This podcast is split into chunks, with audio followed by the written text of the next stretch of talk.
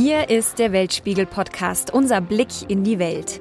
Wir liefern euch die Hintergründe, für die in den Nachrichten manchmal zu wenig Zeit ist und sprechen mit unseren Auslandskorrespondentinnen und Korrespondenten der ARD.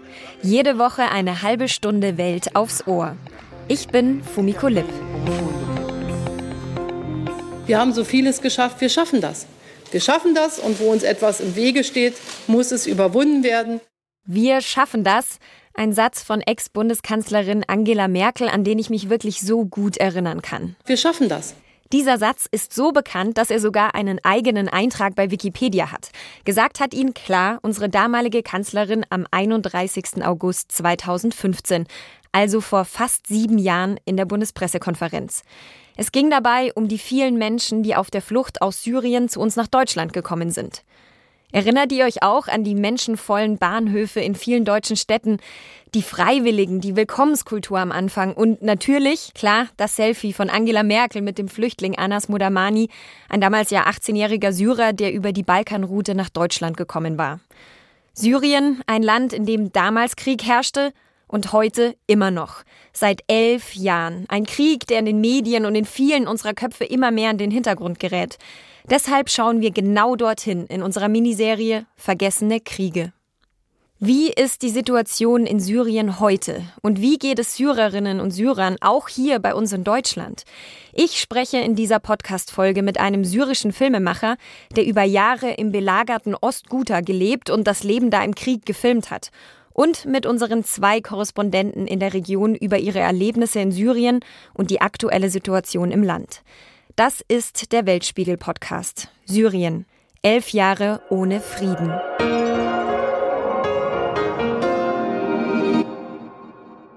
Los geht's mit unseren beiden Korrespondenten für Syrien, Björn Blaschke und Daniel Hechler. Sie sitzen beide im Studio Kairo und reisen von da dann immer wieder nach Syrien. Hallo nach Kairo zu Björn und Daniel. Hallo Fumiko. Hallo, grüß dich. Ihr seid ja als Korrespondenten für Syrien zuständig und immer wieder dort, um zu berichten. Welche Reise ist euch denn am meisten in Erinnerung geblieben? Daniel, vielleicht du als erstes. Ich erinnere mich gut daran, als wir in die Offensive der Türkei im Kurdengebiet reisen mussten. Das war eine absehbare Offensive. Sie war angekündigt und sie passierte tatsächlich in dem Moment, als wir angekommen sind, fielen dann auch schon die ersten Bomben. Ähm, es ging dann gleich mit Lives los und Berichten. Und äh, das war schon auch schockierend zu erleben, wie eine fragile Autonomie da in Schutt und Asche gebombt werden sollte. Da haben wir sehr intensiv berichtet, haben auch das Leid unmittelbar vor Ort erleben, erfahren können. Äh, das war eine intensive Woche, die ich so schnell nicht vergessen werde. Und wie ging es dir dann vor Ort, als du da live dabei standest als Journalist? Man ist natürlich ein Stück weit Profi und versucht da auch zu funktionieren, äh, entlang der Fakten zu berichten. Aber wir hatten eine Schalte, wo hinten Bomben fielen, live im Brennpunkt äh, und auch der Moderator etwas irritiert war und ich dann nur kommentierte, das ist Krieg live. Das war so eine Situation, wo wir wirklich mitten im Geschehen waren und wo wir dann auch intensiv in den nächsten Tagen überlegt haben, können wir da eigentlich bleiben oder müssen wir woanders hingehen sind dann in den folgenden Tagen auch mit dem Team immer wieder umgezogen, um einerseits zwar noch nah dran zu sein, zu erleben, was da passiert, auch aus erster Hand berichten zu können, aber nicht um Leib und Leben fürchten zu müssen. Björn, hast du auch eine Reise nach Syrien, die sich bei dir so ein bisschen ins Gedächtnis gebrannt hat? Ja, also ich meine, dass die intensivste Reise nach Syrien eine war, äh, illegalerweise von der Türkei aus nach Idlib und dann weiter runter in, in das Landesinnere. Da war ich mit der Freien Syrischen Armee unterwegs. 2013 war das und ich hatte dann das zweifelhafte Glück, da fünf Tage lang in einer Erdhöhle mit den Kämpfern zusammen zu wohnen und Lagerfeuerromantik erleben zu dürfen. Und ich habe dabei dann einen Scharfschützen begleitet, zum Beispiel bei seiner, ich nenne es jetzt mal Arbeit. Und ähm, das war schon, wie ich fand, sehr intensiv. Auch deshalb, weil ich es noch nie erlebt hatte, dass wirklich 24-7, 24 Stunden, sieben Tage lang es immer Feuer gab. Also es wurde permanent geschossen, bombardiert, mit Artillerie geschossen, ähm, mit sogenannten Gradwerfern. Das sind so LKW, die hinten auf der Ladefläche Abschussrampen haben. Das ging wirklich den ganzen Tag und das eben über eine Woche lang. Und das fand ich schon sehr intensiv und sehr verstörend, weil ich immer gedacht hatte bis dahin, wenn mir jemand sagt, naja, also da war permanent Krieg, da war permanent Feuer, das konnte ich mir nicht vorstellen, dass es das wirklich geben könnte. Da habe ich es erlebt. Also das fand ich schon schlimm einfach. Das klingt ja auch tatsächlich sehr gefährlich. Hattest du dann auch Angst um dein Leben oder wie passt du in solchen Situationen auf dich auf? Nee, in so einer Situation hat man eigentlich höchst selten, glaube ich, Angst um sein Leben. Also da ist der Adrenalineinschuss einfach so groß, dass man die ganze Zeit irgendwie konzentriert ist und aufpasst. Eher sozusagen auf der Reflexebene. Das funktioniert einfach. Und äh, ich glaube, dann ist es oft im Nachhinein erst so, dass man sich denkt, uh, das war vielleicht doch brenzlig, da hätte es auch irgendwie schlecht ausgehen können. Aber letztlich in der Situation habe ich das selten erlebt, also weder in Syrien noch in irgendwelchen anderen Gebieten. Ihr berichtet ja gerade so ein bisschen aus der Vergangenheit. 2013 hast du gerade gesagt, Björn. Wir sind ja in einer Mini-Reihe beim Weltspiegel-Podcast, die heißt Vergessene Kriege. Und ähm, Syrien ist eins dieser Beispiele, das jetzt nicht mehr prominent in den Medien ist, obwohl seit ja jetzt schon elf Jahren Krieg ist immer noch in Syrien. Was glaubt ihr denn, warum geraten denn solche Kriege auch mit diesen eindrücklichen Bildern, die ihr gerade geschildert habt, doch irgendwie dann in Vergessenheit? Ich würde nicht sagen vollständig in Vergessenheit. Wir berichten ja schon auch kontinuierlich weiter über die Situation in Idlib, über das Kurdengebiet, über Fake-Wahlen in Damaskus und ähnliches, aber bei weitem natürlich nicht so intensiv und prominent, wie wir es jetzt äh, in der Ukraine erleben und im Zweifel dominieren solche Themen und unsere sind dann eher an zweiter, dritter Stelle im Programm. Ähm, das liegt äh, im Fall von Syrien in der Tat natürlich, wie du sagtest, daran, dass dieser Konflikt jetzt schon seit elf Jahren gärt. Äh, ich glaube, am Anfang war schon auch die Aufmerksamkeit groß und ebbte dann über die Jahre ab. Wieder eine Stadt unter Bomben, wieder Menschen gestorben, Verletzte, russische Luftangriffe, das hat irgendwann niemanden mehr groß interessiert. Als dasselbe dann in Europa stattfand, hat es eine ganz andere Aufmerksamkeit äh, errungen. Im Windschatten der Ukraine ist dieses Syrien-Thema jetzt wieder ein bisschen hochgekommen. Man erinnerte sich an diesen Konflikt, man erinnerte sich an die Taktik der Russen und ob möglicherweise dieser Konflikt eine Blaupause auch für die Ukraine war oder nicht. Da gibt es viele Parallelen und auch viele Momente, die anders sind. Das war dann nochmal Gesprächsstoff wo wir auch einiges zu beitragen konnten.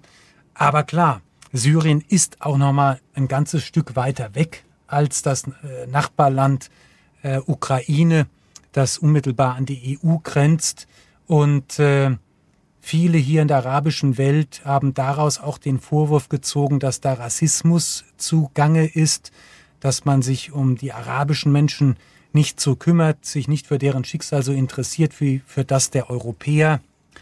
Das würde ich nur bedingt gelten lassen, weil natürlich die Nähe zu einem Berichtsgebiet schon immer ein wichtiger Faktor war, weil wir schon auch intensiv über Syrien berichtet haben. Aber die Wahrnehmung hier bei vielen Menschen ist, unser Leid interessiert niemanden mehr.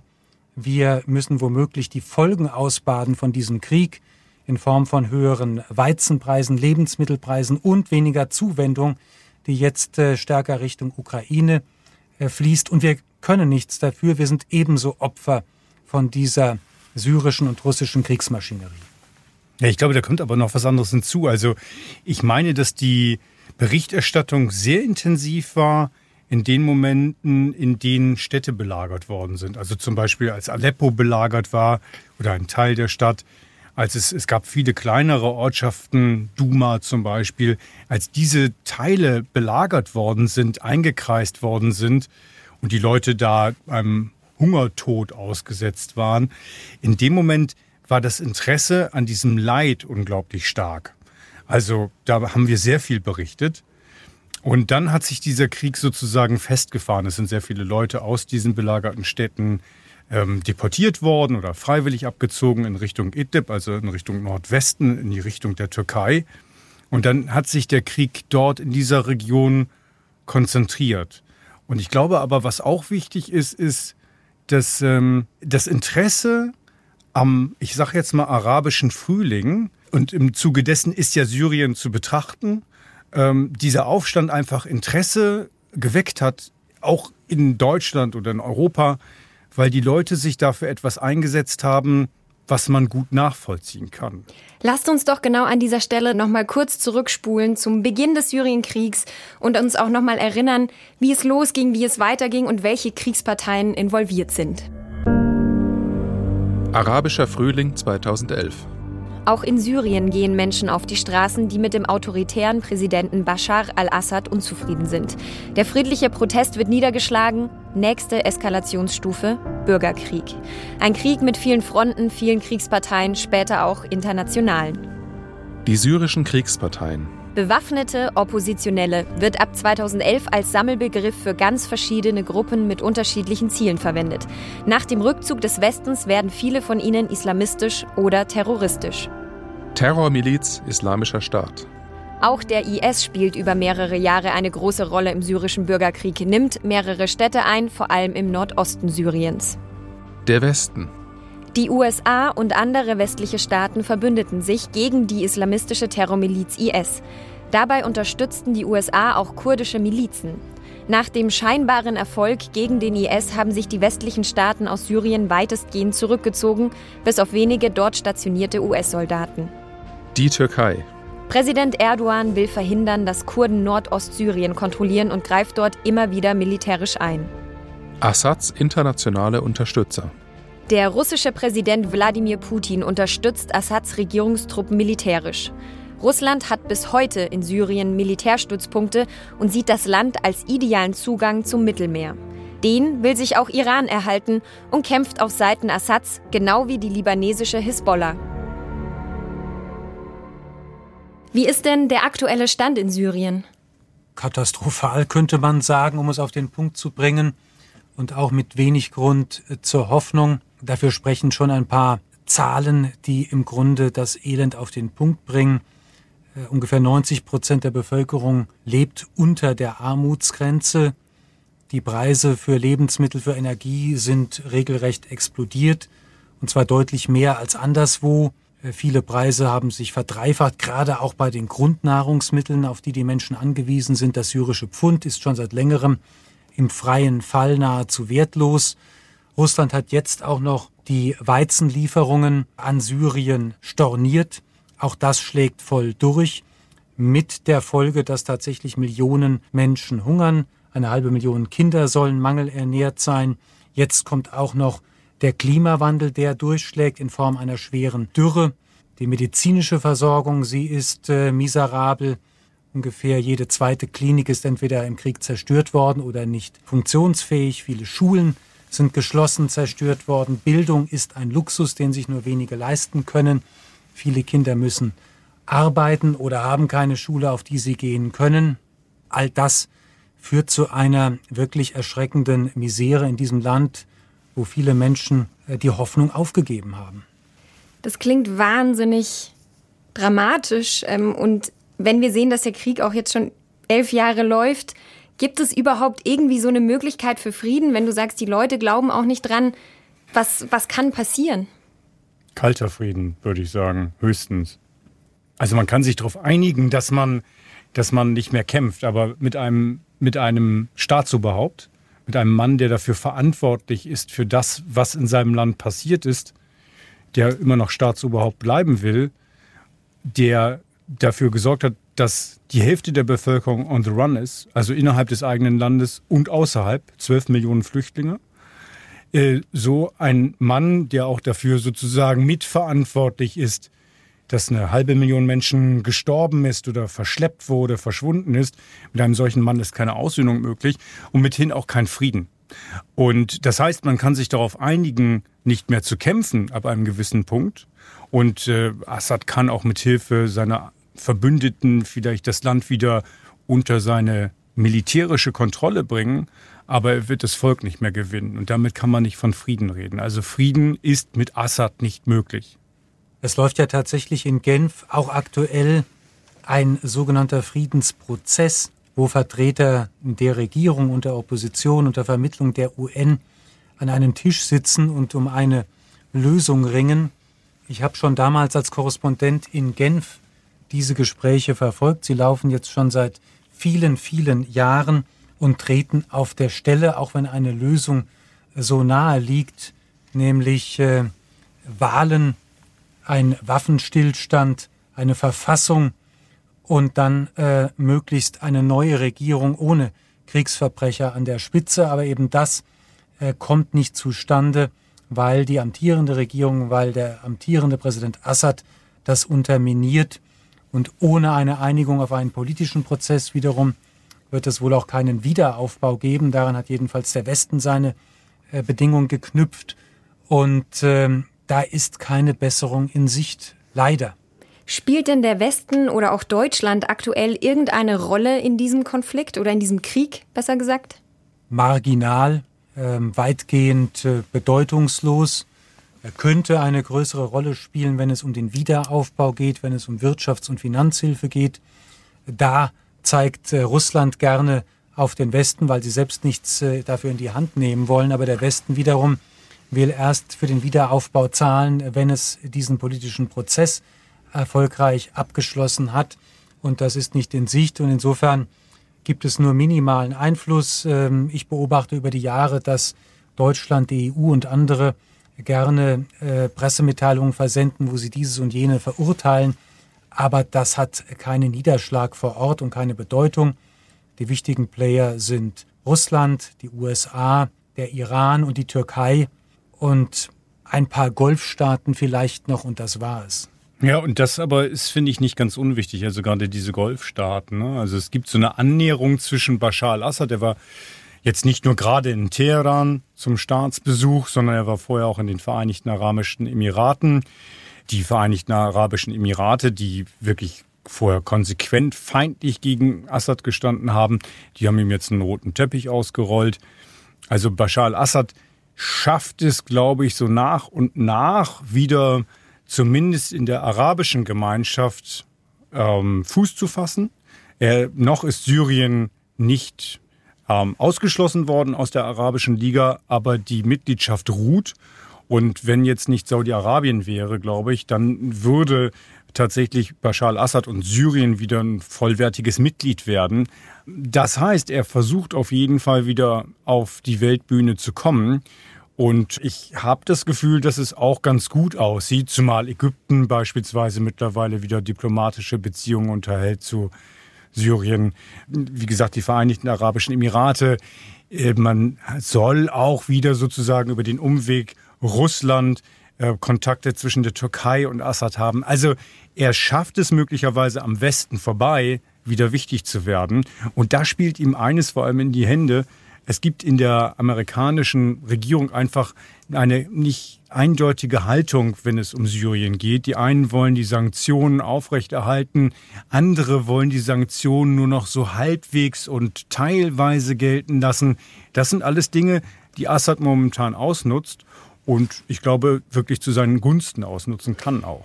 Wir wollen uns gleich nochmal anschauen, welche Rolle Russland vor allem im Syrienkrieg gespielt hat, vor allem mit Blick auch und mit möglichen Parallelen mit dem Krieg jetzt in der Ukraine, aber darüber sprechen wir gleich noch.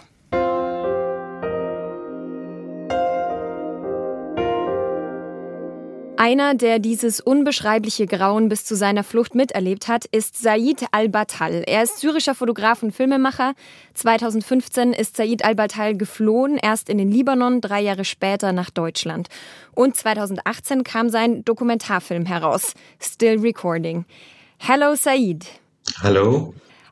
Du hast über Jahre im Kriegsgebiet für deinen Dokumentarfilm Still Recording in Ostguta gedreht, einem Ort, den der UN-Generalsekretär Guterres Hölle auf Erden genannt hat. Warum war es dir denn so wichtig, das tägliche Leben aus dem Krieg in der Kamera einzufangen?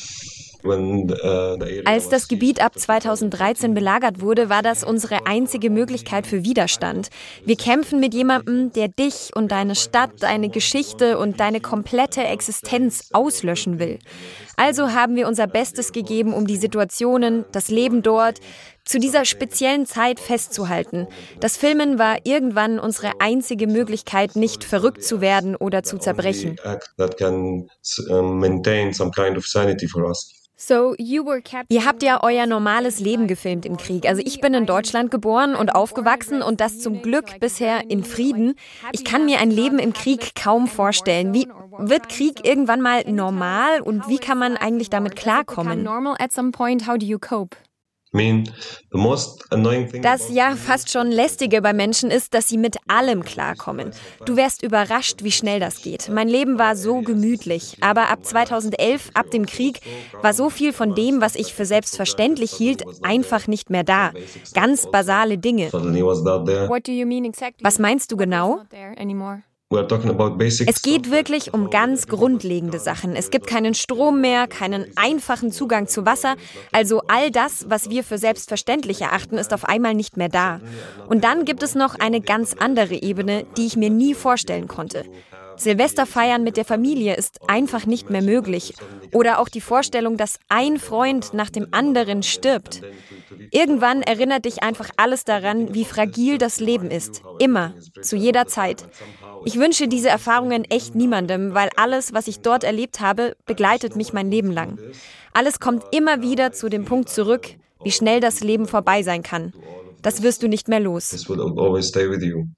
At some point, 2015 hast du dich dann entschieden, aus Syrien zu fliehen. Warum? Why did you decide to flee? Nach drei Jahren in Belagerung hat sich irgendwie alles wiederholt. Ich hatte das Gefühl, dass ich nichts mehr zu geben hatte und nichts mehr zu lernen. Aber man hat keine Wahl. Es gibt ja keinen Weg raus. Und dann hatte ich Glück und gute Connections zu den richtigen Leuten. Ich habe die Chance genutzt und bin nach Beirut geflohen. Es war der Moment, in dem ich von dort aus mehr beitragen konnte, in dem ich unsere Geschichte aus dem belagerten Ostguta erzähle. Wir haben uns das Filmen beigebracht und dann bringen wir uns eben bei, daraus einen Film zu machen. We taught ourselves to film, now we have to taught ourselves to direct. Is there something you miss, like Vermisst du was aus deinem Leben in Syrien trotz des Kriegs, also im Vergleich auch zu deinem zweiten Leben in Deutschland? Mm, I mean, sure. Ja, klar. In den Momenten zwischen den Luftangriffen war es auch schön.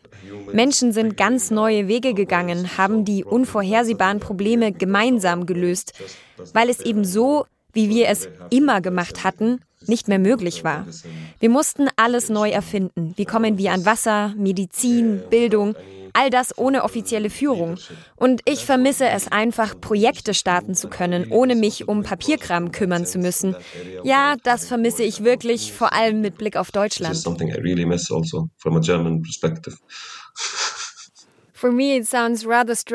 Für mich klingt das schon auch befremdlich, dass du Dinge aus deinem Leben im Krieg vermisst, also bis auf den Papierkram. Das verstehe ich gut. Hast du in deiner Zeit im Krieg unter Belagerung Erfahrungen gesammelt, die du mit den Menschen in der Ukraine teilen willst? Also einen Rat, der ihnen vielleicht jetzt helfen kann? Ich weiß nicht. Jeder gibt ihnen gerade Ratschläge. Ich glaube, wir sollten sie lieber in Ruhe lassen damit. Das hatte ich mir damals auch gewünscht und ich glaube, das ist jetzt auch richtig. Die Menschen in der Ukraine brauchen unseren Rat nicht. Sie brauchen nur unser Ohr. Wir müssen ihnen zuhören. Sie sagen uns dann, was ihnen wirklich hilft. Was würdest du dir denn aktuell von den Deutschen wünschen? Also was sollten wir denn jetzt besser machen als zu der Zeit, als du nach Deutschland gekommen bist? Ich glaube, wir sollten weniger arrogant sein und nicht mehr so tun, als wüssten wir Bescheid. Wir sollten anfangen, den Menschen zuzuhören, die zu uns kommen. Und aufhören mit der aktuellen Integrationspolitik. Wer wirklich Integration braucht, das sind die Menschen in dem Zuzugsland, also das aufnimmt, um Menschen aus anderen Ländern zu akzeptieren und nicht die Menschen, die zu uns kommen. So that's a good last word. Thank you so much for taking the time. Mm, thank you for reaching out. Immer noch in Kairo, Björn und Daniel, unsere Korrespondenten. Es gibt doch so eine Art Solidarität zwischen den Syrern und Syrerinnen und den Ukrainerinnen und Ukrainern, die jetzt gerade von der russischen Armee bombardiert werden. Habt ihr da auch solche Erfahrungen? Also wir haben einen Film gemacht mit den syrischen Weißhelmen, die ja als Lebensretter unterwegs sind äh, im Gebiet der Aufständischen und das schon seit äh, vielen, vielen Jahren und natürlich über die Jahre auch äh, Erfahrung gesammelt haben im Umgang mit äh, Luftangriffen durch Syrien und Russland. Die haben aus Solidarität eine Art Lehrfilm produziert, wo sie Tipps gegeben haben, wie verhalte ich mich bei Luftangriffen, wie kann ich effizient Menschen retten nach Luftangriffen, was muss ich äh, beachten. Die haben wir mit äh, Team begleitet und es sind durchaus einige spannende Lehren äh, die sie den Ukrainern da mitgeben wollen, dass man beispielsweise nur in ganz kleinen mobilen Truppen unterwegs sein soll, dass es keine große Einsatzzentrale geben dürfte, die man leicht bombardieren kann. Es äh, sollte nie ein Einsatz vor Ort länger als fünf Minuten dauern, weil in der Regel dann ein Jet ein zweites Mal kommt und erneut zuschlägt. Man muss immer den Himmel beobachten und notfalls sich zurückziehen. Sie haben gelernt, keine Geodaten von Kliniken, von Gesundheitseinrichtungen an die UN zu melden, weil das dann wiederum Russland erreicht und gerne benutzt wurde, um eben diese Kliniken dann gezielt zu bombardieren. Sie raten dazu, bei solchen Einsätzen immer eine Helmkamera zu tragen, um auch mögliche Kriegsverbrechen zu dokumentieren. All das haben Sie da nochmal dargelegt und filmisch bearbeitet, auch erste Hilfehinweise und daraus einen Film produziert, den sie den ukrainischen Lebensrettern zur Verfügung gestellt haben. Das war für mich so das sichtbarste Zeichen von Solidarität. Und es kann im Grunde ja auch nur stattfinden in dem Gebiet der Aufständischen, weil unter Assad würde so etwas nicht erlaubt. Der steht eng an der Seite Putins und zeigt eher Solidarität in Form von Aufmärschen und Demonstrationen mit vielen Z-Zeichen für diesen Ukraine-Einsatz. Warum unterstützt Putin denn bis heute Syrien? Was ist sein Ziel? Naja, man muss sich klar machen, dass äh, Russland äh, ja nach dem Fall des Eisernen Vorhangs relativ viel Einfluss verloren hat, erstmal kurzzeitig. Das äh, ist etwas, woran Wladimir Putin wahrscheinlich auch tatsächlich mit einer Art Komplex leidet. Und das geht jetzt nicht nur um äh, eben Europa, sondern es geht auch darum, dass er keinen Einfluss mehr hatte im Nahen Osten. Schon seit langem gibt es äh, in Tattoos beispielsweise eine russische Basis. Und es ging Putin auch immer darum, also ein Einfluss, den er mal in den, also nicht er, aber eben damals noch die UdSSR in der Welt hatte, wieder auszubauen. Und das kann man daran festmachen, dass Putin eben stark sein wollte in Syrien, aber er versucht es auch in Libyen beispielsweise. Er hat es auch hier in Ägypten versucht. Also es gab immer den Versuch, wieder in dieser Region Nahost, Nordafrika Einfluss zu bekommen. Und das hat was damit zu tun, dass er eben einfach, sagen wir mal, ich will es nicht irgendwie abwertend nennen, aber er hat einfach das Bestreben, Großmachtrepräsentant zu sein. Und als Großmacht war Russland eben letztlich längst marginalisiert. Und das versucht er, glaube ich, eben wettzumachen. Und das versucht er auch in Syrien. Daniel, du hattest ja in den letzten Wochen darüber berichtet, dass die militärischen Handlungen der russischen Armee in Syrien so eine Art ja, Blaupause für die Ukraine gewesen sein könnten. Inwiefern kann man hier denn die Parallelen ziehen? Vorab, da sind Daniel und ich nicht einer Meinung. Das ist völlig in Ordnung. Ähm, glaubt ihr, das ist so und, ähm, und warum? Also Blaupause war es meiner Meinung nach in dem Sinne, als tatsächlich da viele neue Waffensysteme ausprobiert wurden, neue Präzisionswaffen statt der alten Breitfeuerwaffen, Waffen, die von Schiffen abgefeuert wurden, um gezielte Stellungen in Syrien zu treffen. Es wurden neue Kampfflugzeuge, neue Munition, neue Kommunikationswege erprobt. Und in Syrien hat das relativ gut geklappt.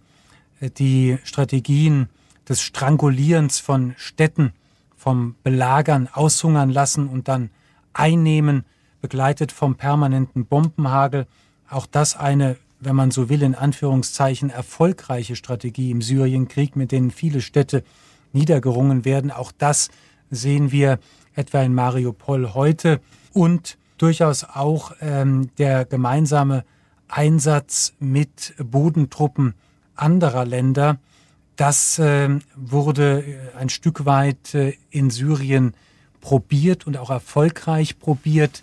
Es war ja ein Einsatz, der in Russland als großer Erfolg gefeiert wurde, der dem Großmachtstatus Russlands fast zum Durchbruch verholfen hat. Äh, seither ist Russland eine Ordnungsmacht im Nahen Osten und man glaubte, diese Erfahrung eins zu eins auch auf die Ukraine übertragen zu können. Und da war, glaube ich, der große strategische Fehler, dass das nicht eins zu eins möglich war, weil die Länder, die Konstellationen doch völlig unterschiedlich sind. Wir haben es äh, dort mit einem eher flachen Land zu tun, nämlich der Ukraine, einem riesengroßen Gebiet. Wir haben es zu tun mit einem Volk, was zusammensteht wie nie zuvor gegen einen Feind und Widerstand leistet.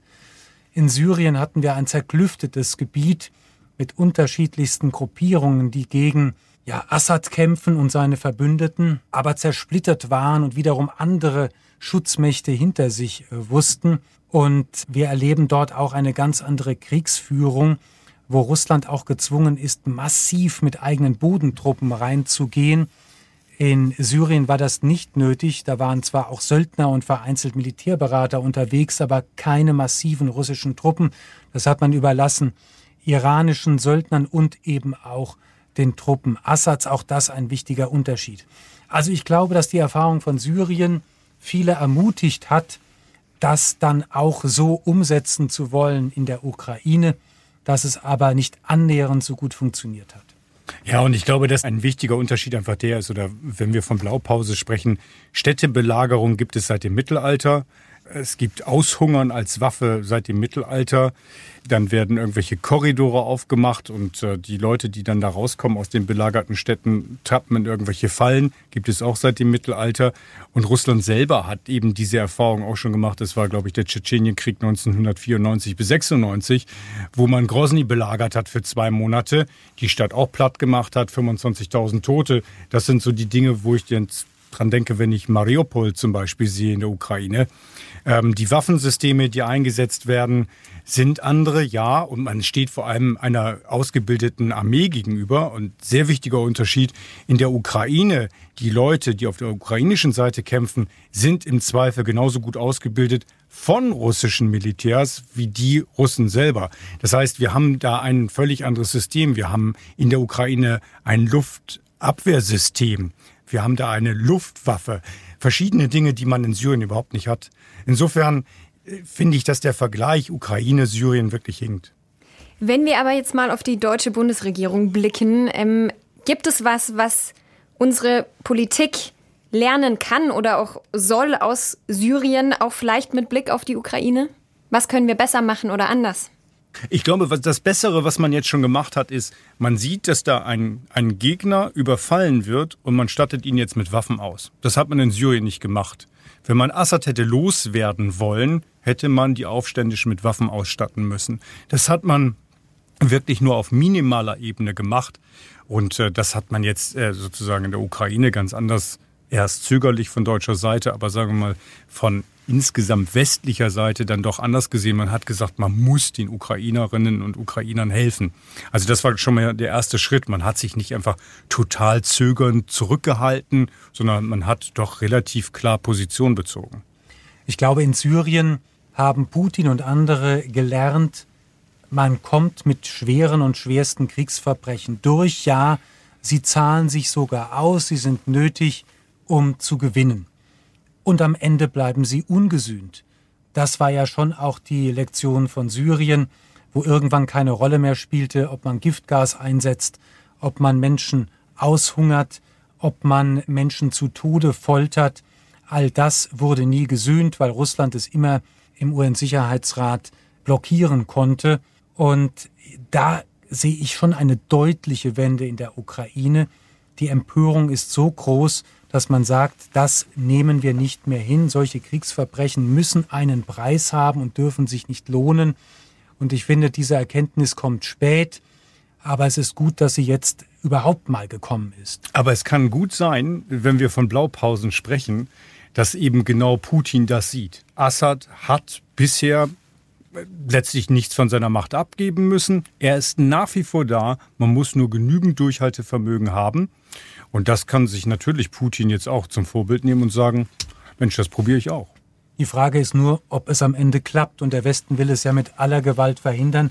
Ich hoffe erfolgreich, das ist noch zweifelhaft. Aber da hat sich was in der Wahrnehmung verschoben. Man guckt nicht mehr weg, man guckt hin und sagt, so geht es nicht. Wir haben diesen Podcast gestartet mit einem sehr bekannten Satz von unserer ehemaligen Bundeskanzlerin Angela Merkel, die ja 2015, als viele Syrerinnen und Syrer nach Deutschland gekommen sind, den Satz gesagt hat, wir schaffen das. Was glaubt ihr, was ist denn von diesem Satz noch übrig geblieben? Ja, es sieht doch ganz gut aus mit der Integration der syrischen Flüchtlinge in Deutschland, oder? Wenn sie jetzt nicht gerade verdrängt werden durch ukrainische Flüchtlinge. Es hat vermutlich länger gedauert, als viele gedacht haben. Es war holpriger, als viele sich das gewünscht haben. Es hatte Nebeneffekte am rechten Rand, die niemand erwartet hat. Aber wenn man heute bilanziert, denke ich auch, dass man sagen kann, im Großen und Ganzen ist die Integration nicht schlecht gelungen. Viele sind gut integriert in den deutschen Arbeitsmarkt. Viele haben Deutsch gelernt. Ähm, man kann nicht, glaube ich, aus den Statistiken ablesen, dass das Gewaltpotenzial massiv nach oben gegangen ist. Aber äh, natürlich hat diese ganze Krise auch dazu geführt, dass ähm, Parteien am rechten Rand einen Aufschwung erlebt haben und mit diesem Thema sehr gut leben konnten. Da sieht man wieder, wie ein Krieg, der doch so weit weg scheint, doch Auswirkungen hat bis zu uns und zwar in unserem politischen Alltag und in unser Leben. Ich sage Danke nach Kairo. Danke Björn, danke Daniel. Danke Fumiko. Danke. Und danke an euch fürs Zuhören bis zum letzten Satz bei unserem Blick auf den vergessenen Krieg in Syrien. Wir haben diese Folge am 11. und 12. Mai aufgezeichnet und freuen uns über euer Feedback auf den üblichen Social-Media-Plattformen oder per Mail an weltspiegel.digital.ard.de und lasst uns gerne ein Abo da. In der Redaktion waren Nils Kopp und Michael Schramm, Produktion Bernd Schreiner, am Mikrofon Fumiko Lipp. Habt ihr noch Platz in eurer Podcastliste und Lust auf Weltpolitik? Dann lege ich euch einen nagelneuen ARD-Podcast ans Herz. Welt macht China. Ein Podcast über all das, was uns direkt und auch indirekt mit China verbindet und uns auch abhängig macht. Ein Podcast mit unseren aktuellen und ehemaligen Korrespondentinnen der ARD. Ich sage ciao und bis bald.